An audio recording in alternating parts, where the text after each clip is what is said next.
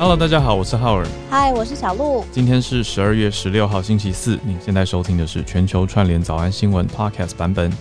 非常谢谢大家的支持，让我们一起开启今天的慢新闻。那我们一则一则来开始看起，从美国的国防法案，第一则就蛮大的。美国的国防法案要邀请台湾加入军事演习，邀请台湾加入军演。这个以国防等级还有军事来说，是和外交来说是非常高的一个消息。那我们看看各方的回应。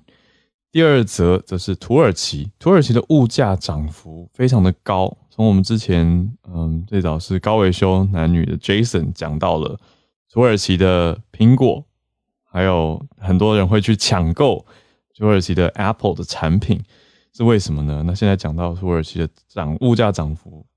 飙高超过百分之五十。第三则看到了法国，法国说，哎，中国在边缘化美国的电影。最后第四则则是日本的研究说，台湾的所得会超越日本。觉得这个，嗯，字面是平的，但是读下来会自带标点符号，惊叹号。对，今天还要加问号。最后一个。对，所以我们就一起来看一则一则的。先从美国的国防法案邀请台湾加入一起来军事演习开始讲起吧。哇，这个是之前我们有呃跟大家稍微提到过的，但是篇幅没有很大，是美国的。财政年度国防授权法案，那它里面的总金额呢有七千六百八十亿美元哦，它的名字叫做 Pacific Deterrence Initiative。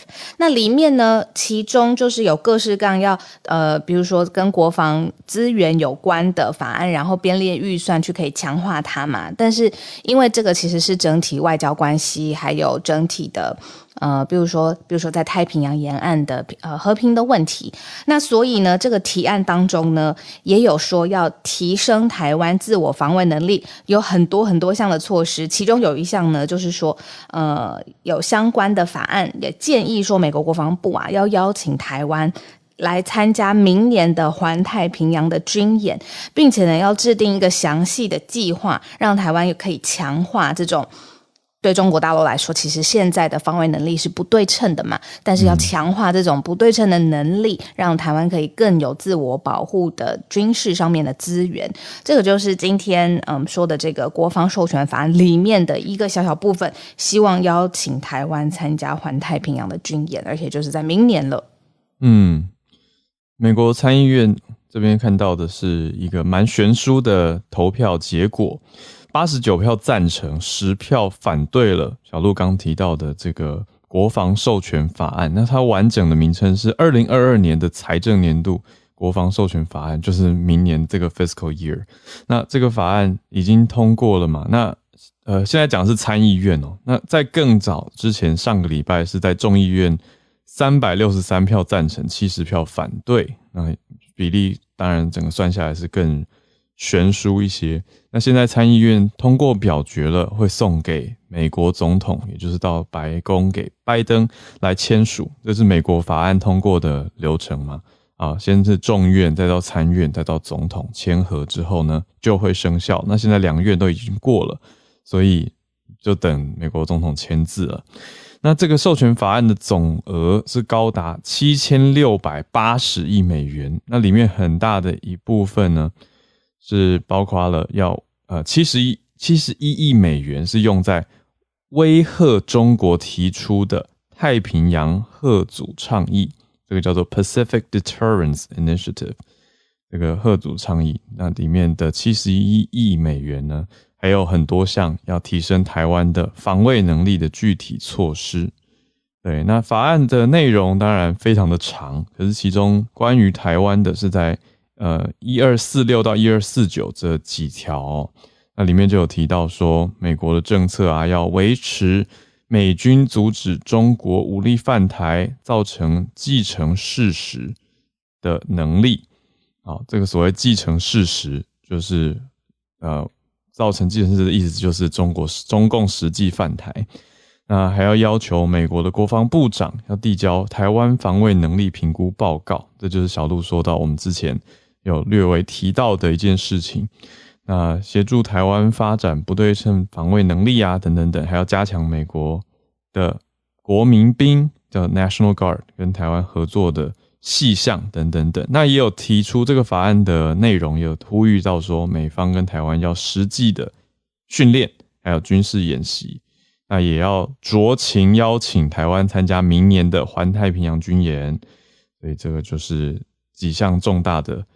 消息内容。那另外，美国国防部长从明年开始到二零二七年，要跟国会相关的委员会每年交一个报告。那这些内容就是刚刚提到说，嗯，国防部长要回应的。所以这个就是非常明确，已经写在美国法律当中。那就等总统签完就会生效的。至少在接下来的二二到二七年的期间，会是很明确国会。通过这个国家级的预算，要来防卫跟保持环太平洋带的和谐。好，那当然就是非常重大的。那我觉得以背后或者我们以做事情、好上班来说的话呢，就讲到说外交部还有国防部一定都会有非常多跟这个有所来往的细项，在后续会谈跟进行当中。那，我们就再看看后续的情况如何。接着来看，就是土耳其好了，这个可能待会需要 Charles 老师来。讲里面更细的，就是呃经济上面的呃影响吧，因为应该是蛮无缘佛界的，我觉得。就是现在我有看到照片呢，就是说因为呃之前里拉嘛有讲说这个贬值的状况实在太严重了，那所以现在很多人他就是买不起日常生活当中的面包，那政府就说出来就是资助，就是说呃部分的面包呢是可以，因为在政府。资助之下就变得比较便宜，那民众就会为了这种比较便宜的面包大排长龙，就是这个已经很难就是想象了啦，就是因为它原来不是这个样子的。好，所以我们就是特别来介绍这个土耳其的里拉暴跌，它现在有已经到了一个新低点了。那主要呢，这已经是被评选是新兴市场表现最差的货币。那原因是因为从九月开始呢，经济学家还有呃之前土耳其的金融官有请求，那最后总理他也答应了，就是一口气将这个里拉的利率呃整个调降了四百个基。基准点这样子，嗯，就是整个国家的利率大降利率，对，大降利率。那也有很呃大量的抛售美元，那现在已经造成了这种，就是你看，也为了排面包，就是希望可以买到便宜的面包，大排长龙的状况。那所以现在有一个呼声，就是说希望土耳其的总统，呃，翻译有，有人是埃尔段呐。然后是要下台啦，来负责，就是嗯，因为现在的这个货币政策造成人们的生活实在是造成很大的动荡嘛，那所以这个就是现在土耳其正在发生的事情。那一个货币政策它后面影响到民生的冲击其实是很大也很直接的。嗯，这位嗯领导者，嗯，也有人翻译成鄂尔多安，是土耳其的总理，现在因为民生问题，所以。传出了这个希望他下台的声浪，但更大大家看到的铁铮铮的数据，就是十一月的时候，土耳其的年度通胀，或者我们讲通膨率，有人讲通胀，讲通膨嘛，就是这个 inflation 已经超过百分之二十。对，所以呢，呃，在美联社的报道当中有提到说，呃，标准普尔就是我们讲的标普这个国际平等机构也已经把土耳其的前景展望降到负面的平等，好，那的后续再看看这个土耳其现在央行大降息以后后续的影响跟物价的飙升等等。那我们再来先关注到第三题。第三题比较轻松一些了啦，就是，但是也有一些呃美中之间的角力，但是是第三方是法国媒体跳出来报道，然后来说明这件事情，就是说包括台湾可能在前一阵子吧，可能比重更多了，就是我们主要看的都是美国的电影啊、美剧啊，然后但是到最近其实有打开了啦，比如说也会有人喜欢看陆综啊，会有喜欢看韩剧嘛、泰剧都会有这样子，但是真的。不得不说，有一好长一阵子就是好莱坞的霸主，就是美国的影业在全球的确是最最最发行量啊，或者是被最多人喜欢的一个一个输出的影业嘛。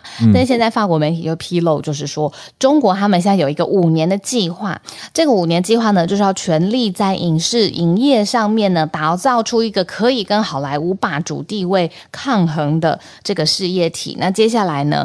他的目标就是要让好莱坞的这些美方的电影哦边缘化，因为电影很特别，我觉得一直他觉得他是一个。软教育，你知道吗？它真的可以买很多，比如说你的思想啦、文化的习惯啦，然后你怎么诠释民主啦这种啊，你吃饭、饮食、约会什么，全部都好像大家看到就会默默好像学起来，潜移默化啦，软教育。那中国现在就是觉得不行，他他他不要这样子，他要有一个五年计划去改变这个好莱坞的霸主地位。嗯嗯，不过很有趣的是，是由法国的《世界报》。来写出了这个文章跟报道，呃，深入的去解析到中国政府怎么去加强电影产业啊，还有呃减少排片量，减少好莱坞片排在中国放映的时间段等等等。我想这个大家或多或少应该过往有听过吧？哦，就是中国很多时候不会让你说好莱坞的商业大电影直接就大量的。能够排在电影院的放映场次当中，所以其实，在对岸工作的朋友，蛮常会跟我说：“哎，没有那么容易看到。”你说现在台湾一直播的强打预告啊，或者是美国的大电影等等等。那法国的世界报他所报道的中国到底在做什么呢？北京制定的五年计划哦，包括了要强化中国电影在全球的影响力啊，增加电影跟电影院的数量哦，哦，还有要。在中国电影市场上去边缘化美国电影，这个很明白的写在文章里面哦。好，那讲到说，北京当局加强自己电影的同时，也要去坚决的减少中国上映好莱坞电影的数量，这样才可以去稀释跟减弱美国的影响力。好，所以很明白的讲出接下来的五年里面电影会做什么事呢？要赞美党、赞美祖国、赞美人民、赞美英雄。那讲到。好莱坞的电影是美国的一种 soft power 嘛，就软实力里面很重要的一个目呃一个面向，但是在中国有没有办法实现跟施展美国的软实力呢？现在是打上一个问号。尤其这个五年计划的公布哦，那这个计划并不是说法国这家媒体空穴来风，它是根据十一月九号中共国家电影局发布的“十四五”中国电影发展规划里面。所谓的呃五年计划的那个五，所以嗯，后续我们看看，应该说台湾其实可能也看不到这些刚刚讲的赞美党、赞美祖国、赞美人民、赞美英雄的电影吧？可能是因为我们的市场是商业型的机制嘛，就是说，嗯，如果这种电影上映之后，那这个票票房跟它的比如说映播映的成本，应该不知道，那也不可能会有任何的机构会去，比如说。会吗？还是会民间的机构会想要把这种引进，然后资助它？哦，当然很难讲。你说，也许，也许有一些，也许有单位会会想要去，你说去谈代理啊，等等等。但是，对我们总体票房来说，应该是没办法支撑。嗯嗯，就是打平的情况。对，那我觉得会接下来会也会变成一个蛮有趣的局面，就是嗯，因为还是听说过很多。所谓的爱国电影啊，在对岸放映，然后很多人看的情况，也很喜欢，到现在也还是很喜欢。我说听说过有有一些人哦，有一些人，你说台湾人吗？不是不是，当然是对岸，对岸的，对对对对，就是在对岸生活，那就去看的人。那我光是讲一个有趣的，就之前我主持在 Clubhouse 上面主持歌唱节目，嗯嗯，就就有所谓的红歌啊，嗯就是。歌颂共产党的歌曲，那就有一个一个人报名，他想要来选秀嘛，然后他一上台就说我要唱一首爱党的歌，然后就呜呜唱唱，然后我我当下 你刚才呜呜是什么？就是我不会唱，但是我当下非常的为评审老师感到紧张，因为我想说这个到底要算是审美体验，或者是怎么去公平的给分？对，就是对啊，我觉得非常非常的困难，就会不会牵涉到政治正确等等的问题，嗯嗯，呃，等等。但是我更惊讶的是，哦，原来还是真的有这个族群在啊，对啊，那就是抱着一个尊重的精神，就也哎听听看，然后也去查了一下他歌词，大概在唱什么内容。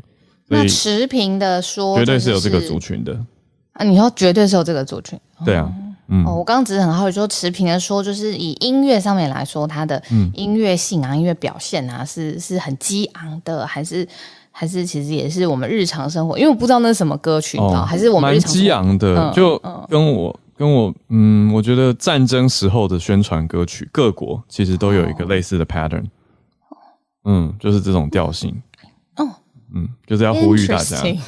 对，就是要呼吁大家一起嗯。团结对抗，嗯、能够产生新的愿景，共同达到目标的这种歌词内容。那曲风也是非常军歌式的、激昂式的，对，就要激励起来啦。对对。对啊，所以也是有这个热爱这种风格的族群啦。哦，那总之呢，是对对对，总之这是法国报道出来中国接下来五年的电影计划。可是我刚才看这个时候，我就觉得嗯怎么这么慢呢？因为 我的意思是，依照就是中国的已经在好莱坞或者是呃不是，就是说在影业上面整体影业上面累积的资源来说，怎么会现在才有这个要开启一个什么“十四五”的五年计划？应该我在猜很久之前就可以。有了，只是很好奇，说这个时间点为什么是现在，比我认知的还要慢呢、嗯，嗯嗯，应该说因为过往过往就有电影的选片跟审查制度了嘛。哦，那本来就有控制一个非中国故事的份额。举例来说，嗯嗯呃，多年来，嗯，北京一年平均是只允许三十四部不是中国故事的电影在中国上演，其实允许的份额是非常少的。那在这个三十四部当中，美国电影又是大宗嘛，那现在更明白的把规划列了出来。我想这个很明显就是在嗯美中之间的一种角力呈现出来的结果啊。那各个面向喽，不只是你说 hard power 这种军事上的南海，或者是你说印度、印太的扩张、实力的扩张，那另外软实力面向，这里电影就是一个很明显开刀的重点。所以我想这个时间点，十一、十二月就是这这两个月蛮蛮明显、蛮紧绷的。那像像现在布林肯也正在东南亚访问嘛，那也是一种角力啊，就是在呈现说啊，你知道中国在东南亚这么多地方做基础建设，那美国呢？美国提出什么呢？那贸易额来说，嗯，对，这几天读国际新闻的的感想啦，就觉得真的是直接都搬到台面上了。呃，美中在各地所努力去拉拢盟友，或者是去推展的，我觉得台湾也都深深的陷在这个结构当中。那至于电影，相对就像你讲的，我觉得嗯，好像蛮明显，台湾电影是相对比较自由的一个市场，当然也有它的审核标准啦。对，也是有机会再多多聊聊。我们先来到最后一题，刚好讲回台湾了。台湾的所得，嗯，有机会超越日本，嗯这这是这是认真的消息，不是 这样讲，好像我会被骂。好，我的意思是说，因为毕竟过往就一般认知来说，还是有一段落差。嗯那现在为什么发现了这件事情？因为有一个日本经济研究中心发布了一个蛮正式的报告，说未来几年呢，台湾的这个 GDP 啊会快速的成长。那他嗯提出的预测就是说，到了二零二八年，你看蛮近的哦，六年之后哦，说这个 GDP 会超越日本。嗯而且呢，这个报告的另外一部分是说，中国整体的 GDP 没有办法像之前预测的那样子会超越美国，成为第一大的经济体。所以这个报道的前部分是看好台湾未来的 GDP 的增增长，然后看坏中国未来 GDP 的增长。当然，整体就是。比较的基准不一样啦，以台湾来说，就是是看好，而且会超越日本的。那这个不是它单一的，呃，一个一个一个报告。像之前我也有看到，就是另外独立的研究报告是说，台湾的 GDP，呃，接下来呃也会，比如说超越韩国很多很多类似像这种，呃，预测未来台湾人口啊，还有整个劳动啊、薪资啊、呃，国民生产毛额啊，全部综合型的经济指标都是被看好的。嗯，哦，所以接下来还说这个是二零二八年会超越日本，那到时候我们的日常生活。不知道孔医师会不会比较想要留在这边台湾多一些吗？不知道。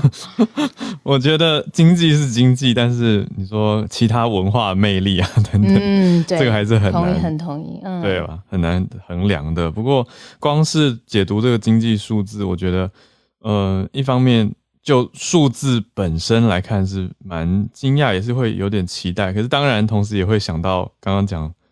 呃，讲到物价这些的，我觉得总总体的综合面来说，会看很多。那当然，一般讲 GDP 看的是经济成长嘛，所以讲的是这种人均 GDP，就是所谓的 per capita，代表说每一个人他能够生产的生产力，那帮国家赚的呃生产毛额，大概是这个概念，所以会超过二零二八，超过日本，嗯，这个就是蛮大的看点，而且同时。韩国，也就是南韩，也被放在这个比较基准当中。那以这张图目前公布的这个数据来说，南韩跟台湾的 GDP 人均 GDP 是一起往上，一起超越日本的。那看来超越时间点，南韩还比台湾前面一些哦。所以后续我们就再看看。那其中这个报告，它它是每年公布的一个年度报告嘛。比较有意思的是，去年。这个中心的预测里面提到说，诶，中国会预测在二零二九年取代美国成为第一大经济体。可是今年公布的报告却把这个结果往后推了四年，推到二零三三年才会发生这件事情。但是还是会哦，哦，目前还是预测在二零三三年中国的人均 GDP 会超过美国的哟。那讲到的是说，为什么呢？是中国现在推行减碳的行动啊，还有沉重的债务负担，还有恒大房地产帝国的摇摇欲坠等等等，也都拖累了经济成长。我觉得他说二零二八年会超过嘛，那我没有那么那个大的野心，就是说哇整体的 GDP，但是有一个小小相关的希望呢，小额捐款的这个部分呢，可以有小小的超过，这样子可以吗？这样这样有连起来吗？好你觉得，因为我们刚刚你在分享最后一则的时候，我就把我们的小额捐款的链接放到我们的房间里头啦。今天已经不是今天不是哈，还好今天有不是收回来。我刚刚差点要说今天已经是星期五了，让我们好好过个周末，然后才想说没有，不能用这一招，糟糕。美环还没出现，好，那我们差不多来到串联的时间，大家也看到。呃，连接我谢谢昨天也顺带谢谢昨天帮忙测试的朋友。昨天有朋友说呢，我们因为这个连接是在房间里面开的嘛，嗯，所以点入之后开始填写的时候，如果填写到一半，房间关掉，整个连接也会跳出哦。所以我们不能等到最后才跟大家说，或者换一个角度是，大家如果要支持的话呢，请大家可以在节目。开始啊，节目中的时候，也就是现在左右的时间，对对对对对，就不要到最后快要关了才想说，哎，来支持一下好了。那房间关掉，音乐播完就跳出了，就就大家会想说算了，那 也很可惜啊。或者大家可能正留言留到一半就跳掉，这真的是我会觉得啊，很可惜，对大家会感觉蛮不好意思，那感受也不是很好。讲到这个留言呢，我一定要补充一下，要跟大家说，谢谢你们。你们留言呢，不仅是我会看过一遍，还有自己会看过一遍，我们还会交换给互相对方看，说你有看到这个留言吗？你心里什么感觉？我就说很温暖，就是这种 这种系列这样子。所以你们的留言呢，我们是很感谢的，而且我们很仔细的在看，这已经是变成我们早上每天早起的一个很重要的动力了。谢谢你们，真的。哎，谢谢大家！我现在一六八的黑咖啡就靠各位，我真的是奈何。好，那我们来看一下，非常多朋友举手，谢谢大家来一位位的邀请。哦，太好了，Charles 老师，Charles 老师已经上台了，谢谢老师。讲到两则，这个一个是土耳其的这个啊通膨的问题，嗯，通常通膨就是表示市场上上面流通的货币太多嘛，就是说，所以说它就每每一块钱就贬值，所以说需要回收一点回来。那通常央行面对通膨的这个处理方式，通常就是要所谓的紧缩货币政策。那其中有一个方法就是要提高基本利率。那就是说，大家如果说想到买房子、买车，如果说利息高的话，那你你的这个成本就高嘛，那可以就稍微把经济降温。那其实呃，这个是一个呃经济学一般央行的经济学的一个一个一个法则，而且是是就是一个很很长，过去几乎是几十呃。可以说是五十六十年来的这个呃实实证证明。可是土耳其的这个总统就是埃尔冈，他反其道而行，他现在其实你们刚才说就是十一月的通膨年增率已经高达百分之五十以上了，可是他还是要求说这个央行再再次降息。他认为说这个升息是一个邪恶行为。那这个其实基本上就是跟一般的这种这个经济思维完全是相反的嘛。嗯，那过去两年已经开除了很多个这个啊，好像是三个这个央行总裁吧，就是他反抗降息命令。那基本上就说这个目前的这个他们的这个通膨应该会越演越烈，因为基本上就是反其道而行呀。那个这个这个就是一个啊，一般。呃，就是像在比如说像美国的央行，它是一个比较像是一个独立的一个呃一个一个机构，它跟呃行政权是分开的。当然，它的这个总总裁任命是需要通过通过这个参议院、众议院的的认呃参议院的这个认定。但是基本上，它的这个货币政策基本上是独立的，那这个就可以显示出说他们这个啊独立的重要性。那这个土耳其显然就是就是面对这样的问题，对，嗯，那对，就就是这个我觉得很有意思，就是它完全是相反的。对啊。那另外就是说，你们刚才讲到这个台湾跟日本的收入，这个也很有意思，就是说，嗯，其实我我稍微看一下这篇报道，它的它这个讲的是这个名目的收入，就是 nominal 的，就说，嗯，对，就是说。其实日本一直是低通膨，甚至是通缩，所以我觉得，嗯，可能就是要就实质的，就说，呃，实质的收入的话，可能日本还是会稍微高一点，因为他们的通膨率是超低的，甚至是通缩呀。所以说，你实际你的钱能够购买到的东西，购买那这个，嗯，对，购买力，对，那对，那就是就是我可能就要再再花时间看一下 这篇报道。嗯嗯。那我今天就是可能很快分享一下美国今天有两大新闻的，一个是这个啊联准会。这今天呃十二月的这个利率会议今天结束，那主席鲍尔就说表示说他们在这个啊这个通货膨胀的议题上，他们能够他们他也是慢慢显示比较鹰派，所谓比较鹰派就是说比较希望能够抑制通膨。那抑制通膨就像我刚刚刚才说的，可能要升息。那升息就是说啊，可能现在他们的采取的策略就是一个从一个从超级宽松的货币政策到。啊，现在叫做宽松的货币政策，他们还是还没有还没有开始紧缩。那真的要到讲到升息，是要到大概明年春天开始。所以说啊，不过它就是能够啊让消费者能够有信心，就是说呃央行它是有把这个呃事情是很很把在他们的目的目前的这个政策的重点。那所以说，因为央行的这个美国央行的两大目标，一个是通膨控制通膨，一个是达到完全就业。那目前美国的这个就业还没有，还就业状况还是不是那么的健康，就是还没有回到疫情前的水准。那等于是他们现在有点像是采取这种比较软着陆的方式，就是说不是一下子急踩刹车，而是就是说慢慢慢慢就是轻轻点刹车这样子，就从这个宽超级宽松的货币政策变成宽松的货币政策，啊，一直到明年再开始升息。那这个就是显示说他们也是对于这个通膨也是民众很有感的通膨，他们就想要想要开始处理了。那另外一个新闻就是说，我们从应该是九月就开始讲的这个美国国债的新闻吧。那今天终于 终于通过了。大家如果还记得的话，九月的时候就开始吵吵闹闹，一下子共和党威胁民主党，然后一下子民主党要求共和共和党共同负担这个历史共业这样子。嗯，那。今天终于通过了，就说是呃，就像我之前说，他们就是没有一个共和党是投赞成票的，全部都是民主党呃五十票通过。那这个就是对他们就是使用了这个啊，每年他们只能使用一次的这个叫做啊这个呃呃和解程序，就是 reconciliation process，啊就是用这个简单多数的通过。那啊，那现在就等于是它提高了二点五兆，那一直到可能一直到明年的其中选举，就你十一月其中选举前，这个钱应该都还够用。那这个剩下下一次遇到这样的问题，那就那就下一次再说吧。那美国的政府感觉就是常常会这搞这这这种戏，就不断的上演这样子。不过目前至少这个这个危机是暂时解除了。对，那我先讲到这里，谢谢。谢谢老师。对啊，期中选举明年是。很很很晚诶，十一月八号的那个 Super Tuesday 才是期中选举，所以往后推迟蛮多时间。谢谢老师，我们再继续看这个通膨啊、物价之间的关系。那物价是大家最有感的，嗯，刚好看到台湾昨天有同时看到一个标题也是一样吓人，是那个八方云集，嗯嗯嗯，就是锅贴水饺一颗要涨零点五。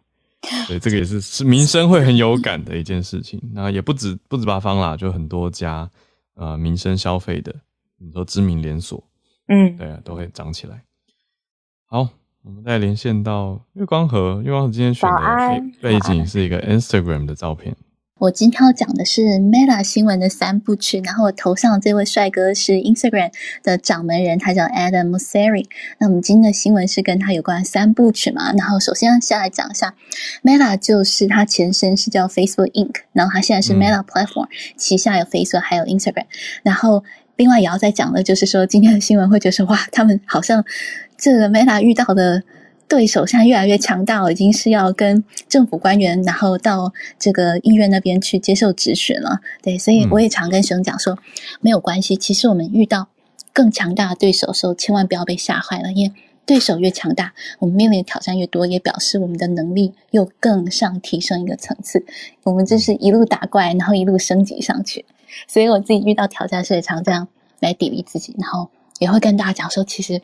不要看陈老师，好像 平常上课的时候就是活泼开心，其实大家都会有很多的烦恼。然后大企业也是会有很多很多的烦恼，对。然后我其实现在是在铁皮屋里面，对，为了省钱，可能大家很难想象。好的，志玲姐住在铁皮屋里面，是一个嗯呀车库创业 start up。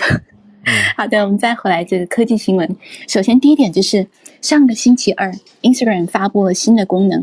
就是说，希望能够让这个平台对青少年的用户越来越安全。那其中一个功能就是，比方说，未来可能大家会发现说，哎，有一些比较高人气的照片旁边会有新增了一些工具，或是那一些呃，在后台的时候，可能系统就会发现，如果有一些用户在某个版面逗留太久了，那就会有一些工具可能蹦出来，让大家可以稍微休息一下，或者是让他们跳到另一个主题。那另外呢，Instagram 未来也还会阻止用户标记。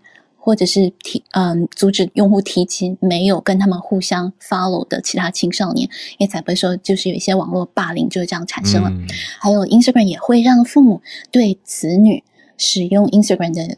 有更多的控制力，比方说控制他们是可以使用多少时间。那外呢，明年一月份开始，很快哦，在半个多月，Instagram 也会允许所有的用户，我们可以大批量的删除自己的内容，包含照片、包含短片、包含点赞还有评论，我们都可以删掉。那么 Instagram 这些功能发布的隔天，也就是头像这位掌门人 Mosseri，他嗯加入 Instagram 三年以后。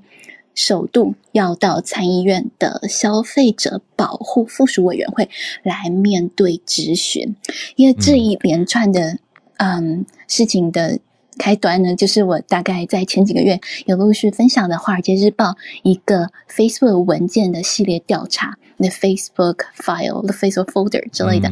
对，然后所以呢，他们现在就哎，政府也都在做事，然后接着呢，嗯，参议院的商务委员会就有找。Instagram 来进行一些咨询，然后主要呢，可能就是会询问他说，这个关于嗯，Instagram 对于青少年这种外貌形象的问题更在意呢，可能造成一些心理的负担。然后，此外呢，美国一些州的总检察长也正在调查 Instagram 是如何的影响青少年，还有是怎么样吸引他们来用这样子的。一个社交媒体平台，然后并且在寻找他们有可能违反消费者保护保护法的各种蛛丝马迹。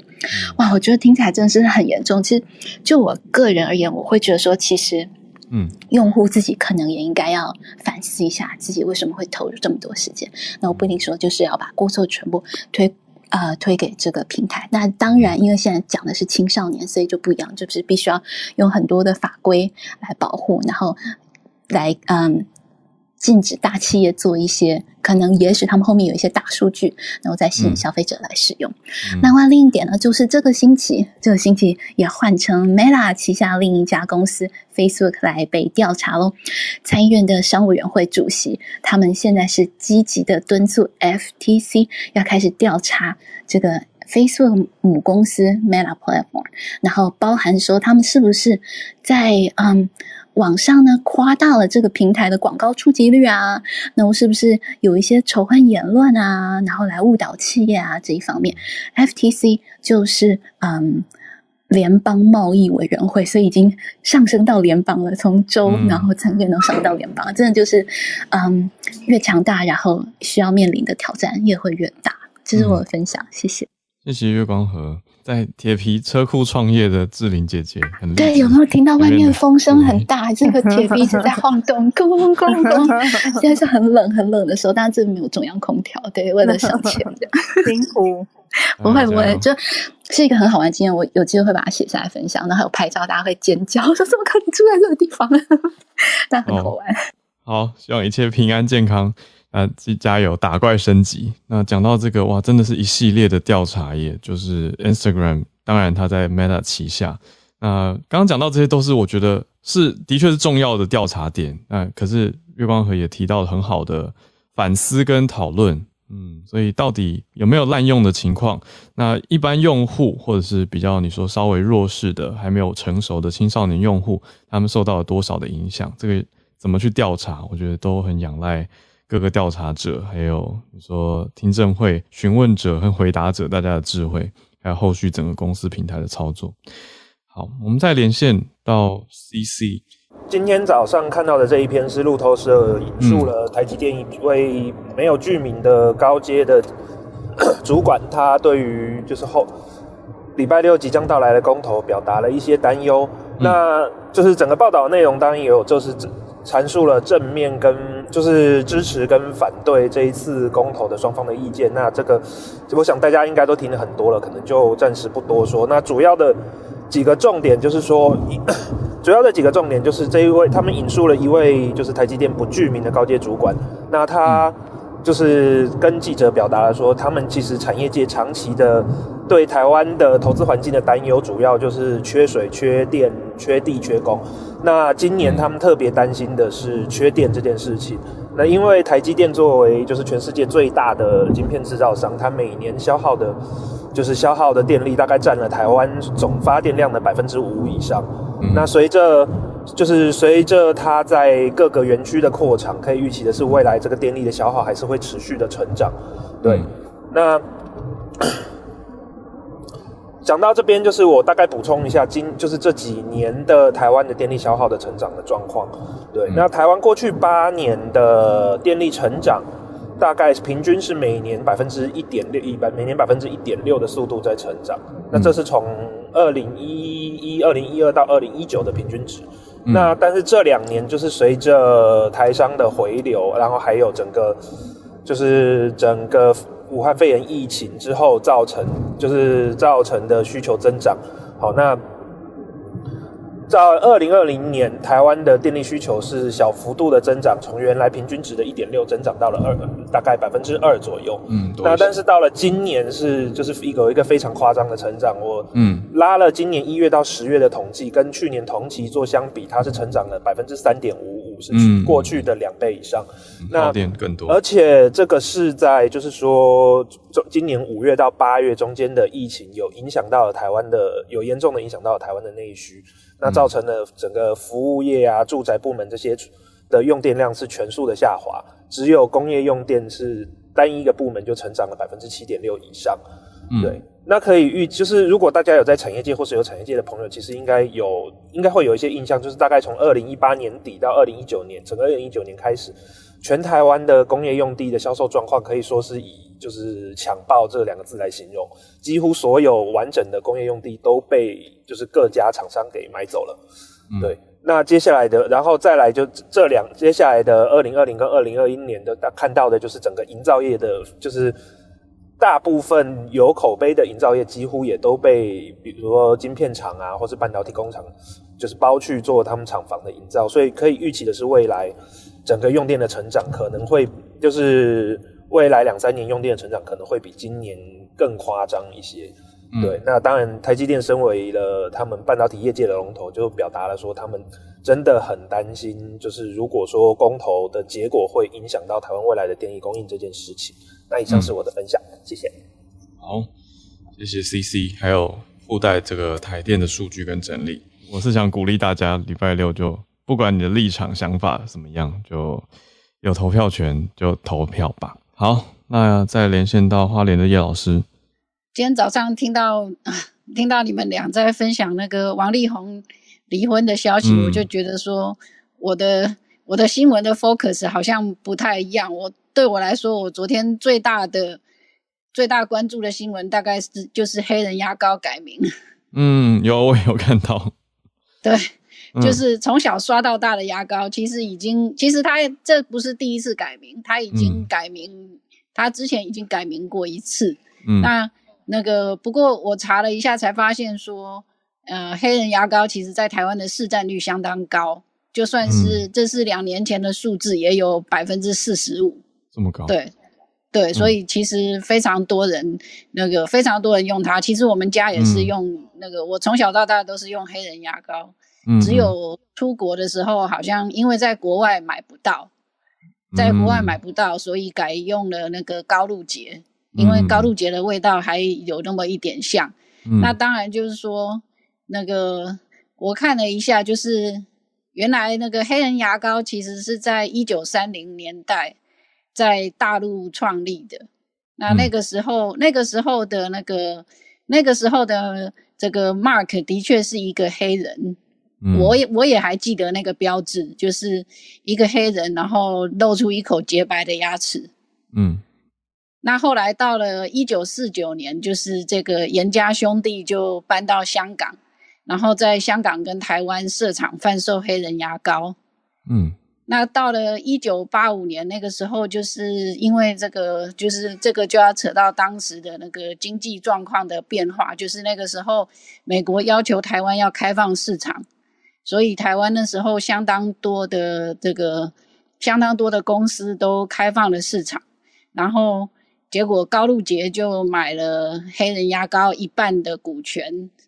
然后就成立这个跨国企业，这个豪杰工业股份有限公司。嗯，然后过了四年以后，就是那时候其实没有网络，就是他们那时候就是那个那时候有把牙膏卖到美国，但是因为它的英文名称叫做那时候是叫做 Darkie，D A R K I E，然后上面是个黑人。嗯，然后在美国引发了抗议。嗯，结果那个。高露洁就建议说，要不要改名叫做 Darlie，然后结果就结果那个时候就改名叫做 Darlie，然后还承诺说不在美洲贩售。嗯，不过隔年就是一九九零年，他们还是把那个牙膏上面的黑人改成白人。我还记得那时候看到那个图的时候，还觉得有那么一点点不习惯。嗯嗯，想说怎么变那么多。那但是接下来，我想大家大概都比较没有注意到的是呢，事实上，一九九二年他们回到，就是又回到中国去设厂，然后在中国成立那个好为化工。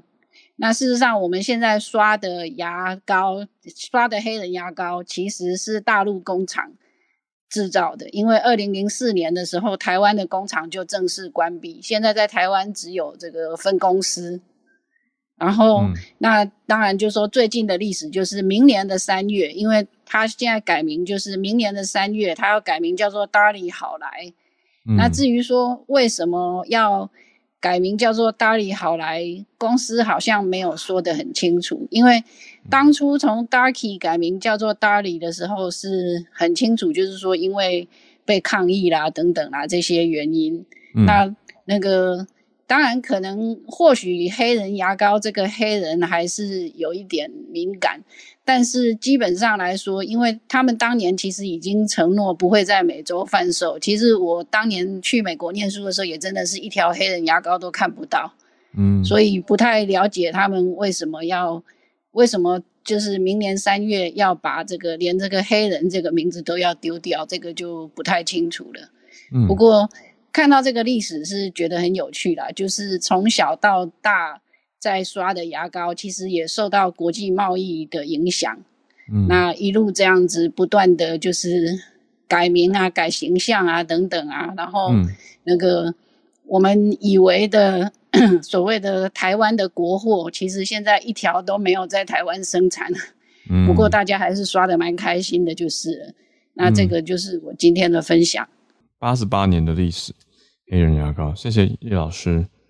好，来，我们再连线到 Arthur 科罗拉多。好，今天跟大家分享一个消息，就是马耳他，我不晓得大家不知道它在哪，它是一个地中海附近的小国，在西西里岛大概外面一点点。嗯，那它成为欧洲第一个国家允许种植跟消费那个娱乐用途的大麻的国家，在欧洲，所以，嗯，他们的大概议会是三十六票比二十七票核准了这样的法案，所以大概他们觉得这是一个全球大麻合法合法化转变的一个一个部分哈。嗯，那他们是说成年人最多可以拥有七克的大麻，可以种植四株的大麻在家里。嗯，但是在公共场合上。那个吸大麻还是还是违法的啦，而且在如果在小孩子面前吸大麻的话，要被罚五百欧元。嗯，那就很多民众就说，这是政府是不是在支持滥用毒品啊？因为你把它 legalize 以后，大家就很多人就可以用。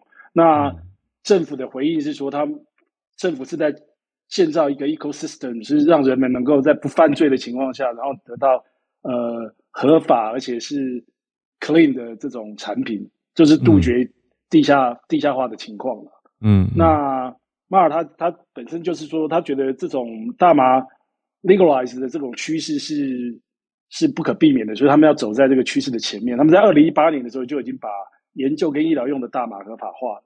嗯，那根据华盛顿邮报的报道，就是说，像卢森堡啊，现在也准备要让种植大麻合法化。德国的新政府可能也会允许大家在。那个商店里消费，我比较意外的是，我一直以为荷兰是大麻合法化的国家。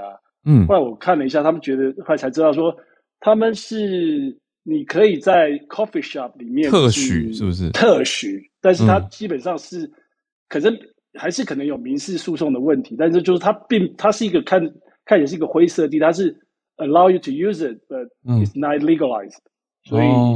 是有一点，我我我我今天才看看到这个消息，我还觉得，哎，这还蛮有趣的。我一直以为荷兰是合法化的国家，其实其实并不是。如果你在如果告上法院的话，那是法官可以判定你是和是有罪还是没罪这样。嗯，我觉得我自己的理解，这个概念可能有点像烟酒吧，就是特许贩卖或者购买，可是对对，而且你不能拥有，只能嗯，好像只能在他们所谓的那个 coffee shop 里面，嗯，可以可以用这样。嗯，对，那就以上分享，谢谢。嗯，哇，这个算在欧洲重大的消息，因为会影响民生，还有大众生活的情况。马耳他，好，谢谢 Arthur。再来连线到日本东京翠翠，刚刚有讲到那个什么 GDP 的事情，我因为我刚好看一下报道，他说其实还有一个原因，是因为日本在数位化转型这一块实在是太过缓慢了。所谓数位化转型，就譬如说是，嗯。所有东西都是电子化这件事情，但日本到现在，包括你说像那个疫情通报啊，现在还是用传真机，这是日本在这部分转型真是太过太过慢。所以那个报道中，他有指指到说这件事情，因为事务费用实在是太过庞大，其实它是对于嗯，就是这个 GDP 成长是有不好的影响的。嗯，好。那我讲一下，我今天分享是，其实之前一直有在说的，有关于给十八岁以下的，就是嗯青少年们做十万块的怎么讲补助金这一件事情，总算是拍板定案。那现在的方案是有三个，第一个是我们一开始有讲过的，就是五万块现金跟五万块的消费券。那第二个的话呢是，嗯都是现金，但是五万块五万块就是分两次付。第三个是呢。呃，直接一次就是付十万块这样子。现在是确定是这三个方案。那这三个方案就是让嗯各个地方自治体决定要使用哪一个方案。哦。那稍微补充一下，为什么会变成这样？是因为嗯，实际上就是有他们有去算过，如果说你是消费券加上现金这两个方案同时就是一起用的话，嗯，事务费用、事务手续费用居然要高达九百亿日币。那这件事情当然就是地方各个自治体的首长，他们就是很多人都在抗议。那包括就是他们有就是调查过，很多民众都觉得，与其要消费券，那还不如要现金。那还有一个原因是因为，其实因为日本现在也开始要准备打第三次的那个就是加强针了嘛。嗯，那其实加强针它也必须要有很多手续，包括呃。一些通知书之类的，所以其实对于所谓的市政府，他们的在行政手续上面其实是会有很大的负担。在这么多的情况之下，还有包括就是在野党的抗议之类的，所以他们后面才拍板定案说好，那就是这三个方案。那我稍微看了一下其他新闻，很多的自治体目前都是几乎看到的啦，都是负两是现金也好，或是一次给付，就目前就是嗯消费券再加上就是现金五万块给付的自治体，我目前是还没有看到的。嗯，这也可以说是反映民意，大家还是觉得现金支付现金是最好，就是对于人民来讲是最好的方式。好，以上就是我补充，谢谢。概念上是不是？哎，不小追问，就是支付现金相对的成本也比较低吗？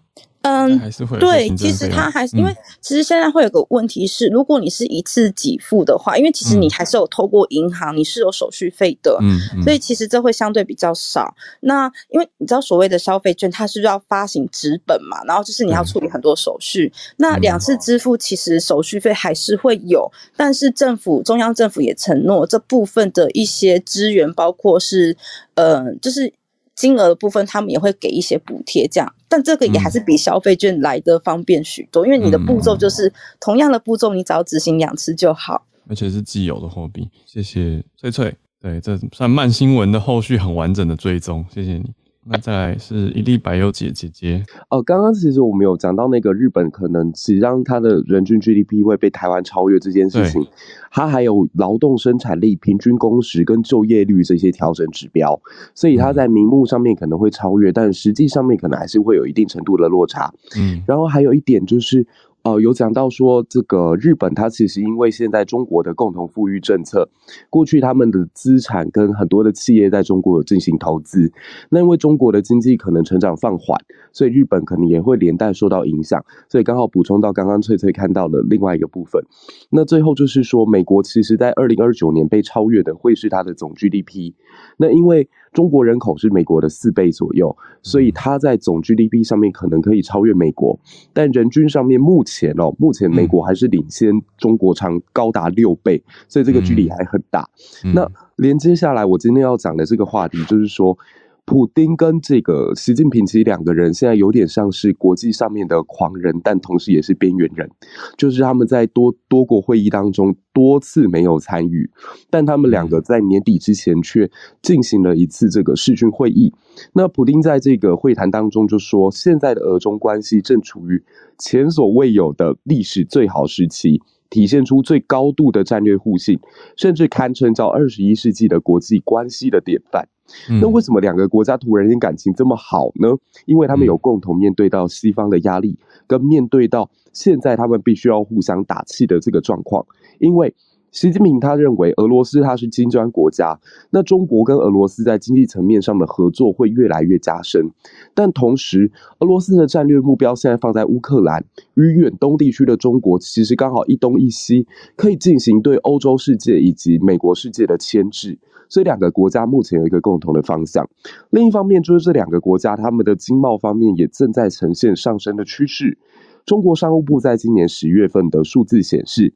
他们一月到九月啊，就三季度而已哦，中俄双边的贸易就高达一零二零亿美元，一千零二十亿美元。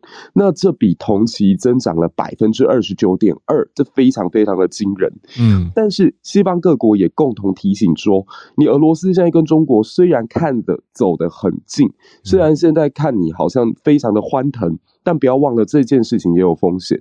因为中国的影响力透过“一带一路”已经进入到前苏联地区，我们都知道，这个中国它的未来在整个大西部的开发，其实透过贷款的方式是有可能动摇到俄罗斯原本在前苏联国家领导地位的，嗯，包括独立国协的体系。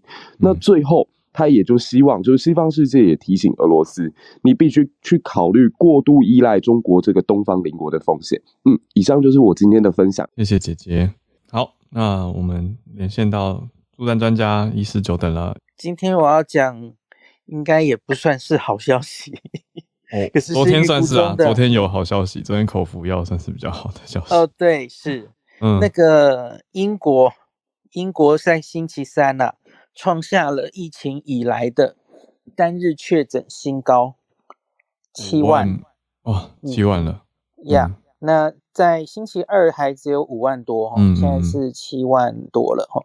嗯，那这七万九了，七万九，那活生生多两万，这这会是什么哈？昨天他们在这个唐宁街的记者会上，首席医疗官那个 Whitty 哈，他他有做一些说明，我觉得其实蛮令人担心的哦。嗯，第一个是啊，Omicron，它现在大概已经估计占了新增案例的大概快四分之一了哦。嗯，他们有预估可能很快就会超过一半了哦。嗯，那可是有一个现象，其实他提出来，我觉得蛮值得令大家深思的哦。他说这一次啊，跟之前 Delta 出现，然后把 Alpha 干掉的情形可能不太一样哦。因为不要忘记，因为这一次的 Omicron，它其实对于你之前已经有保护力的人，包括你以前得过自然感染或是有打过疫苗的人，他是有很高的。因为他有免疫逃逸嘛，所以他会再度侵袭这些人，所以他不是完全跟 Delta 竞争那个感染的人，嗯，所以他担心这一次其实是两种病毒同时在英国流行，那他不太像之前是 Delta 很快很强势的会把 Alpha 弄到几乎消失，这次其实是两个竞争不同的受感染的人群，就是已经没事的人。不太再会感染 Delta 的人，有啊，他又感染 Omicron，所以因此你才会现在看到数字节节上升，而且那哦那个 Delta 其实也还没走哦，Delta 也还在哦。对，那所以这是他担心的。他说，像你看现在变七万了，嗯，那他他担心这个新高可能会在几之后的几周还是会再继续创新高，嗯，然后呢？这个到现在这么多的人之后，那个两周之后大概就会反映在重症住院等等嘛，哦，嗯，大概也就是在 Christmas 之后，所以他预估在英国的 Christmas 之后可能会看到那个整个英国的医疗系统又开始面临很大的压力哦，嗯，那英国很擅长去用工位的模型来估计，就是之后大概会怎么走哦，那可是要知道现在其实有非常多的。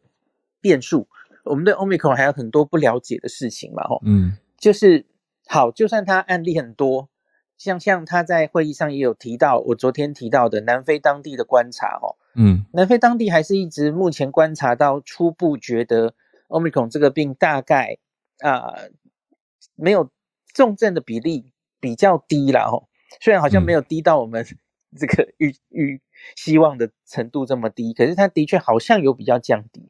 可是，嗯，我我也讲过很多次，南非的状况不一定跟外面一样嘛，吼，嗯，南非有六到八成的人是自然感染的人，嗯，然后得的人多半偏年轻，那跟现在英国将要不是是已经面临的状况可能不一样哦，那所以他们做了各种预估，那做了最悲观的预估，也做了最乐观的预估，哦。那去年当然最重要的就是像去年冬天，英国曾经到呃每日大概四千人住院哦，嗯，那他们乐观的预估大概可以压到这个一半以下，嗯，那意思就是他们带入的参数就是的确这个 omicron 虽然案例多，可是不会那么多人住院，不会那么多人重症的话，嗯，它也会这个。即使是最乐观的模型，它大概做出来都会到去年冬天的大概一半，两千。那那还是蛮严重的哦。对。那假如是 worst worst case scenario，那就更惨了哦。他他预估可能会爆表到六千以上。哇。所以因此，他们昨天的记者会上还有一个蛮争论的地方是，那那到底现在他们的所有的管制措施需不需要有所改变？那记得去年此时哈，也就是这个 Boris Johnson 忽然宣布 Alpha 来了哈，说我们要没收圣诞节，今年的圣诞节不能跟往年一样了。嗯，哎，结果昨天就很多人在问，哎，那那我们的圣诞节计划要不要有所改变哦？嗯，那他们初步没有要改变呢，因为他们提出来一个原因是说，假如这种像是 Lockdown。那个这种封城，然后比较严格的措施，它其实是就是怕反效果。呃，一个是也许英国人也不理你了，一个是他说 lockdown 这种东西其实只是延缓疫情的发生。那像去年的时间呢，它是因为那时候疫苗刚刚出来嘛，那个时候还没开始，才刚开始打疫苗，所以你这些延缓疫情是有意义的。他说可以让这个嗯。抢时间，让多半人赶快去打疫苗，所以他说这是有意义的。他说，可是像今年呢，英国的 booster 其实打的加强针打的很快哦，他们现在是每天大概五十万针以上，嗯，到现在已经超过两千万人打过了哦，嗯，那特别是比较老人家、高风险族群，其实 booster 他们打的差不多了，嗯，所以他们自己觉得。